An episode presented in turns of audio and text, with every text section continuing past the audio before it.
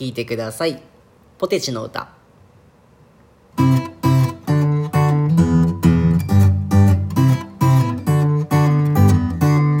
ポテトチップス薄塩味のパッケージは昔と変わらなくってああこんなに薄かったっけ？僕は大人になったな思い返せばあの日々の中にポテチはあったけど今もここにあるんだな。僕の口に運ばれる。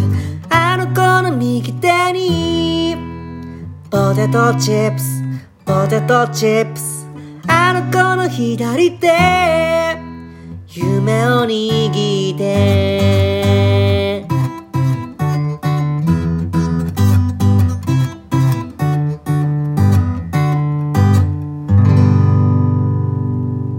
ありがとうございます。お聴きいただきましたのは、ポテチの歌でございました。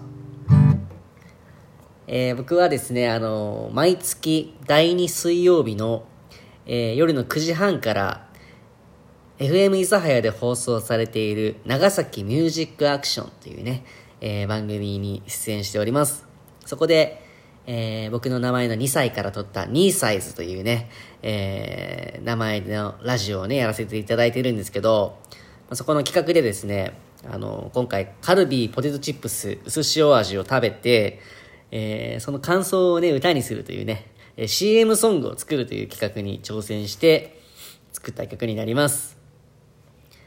まあ、よかったら皆さん、あのこれからどんどんですね、いろんな、えーそういう即興ソングというか、いろんな CM をどんどん作っていく企画があるので、えー毎月第2水曜日の夜9時半からは、えーぜひ2サイズを聞いていただけたらと思っております。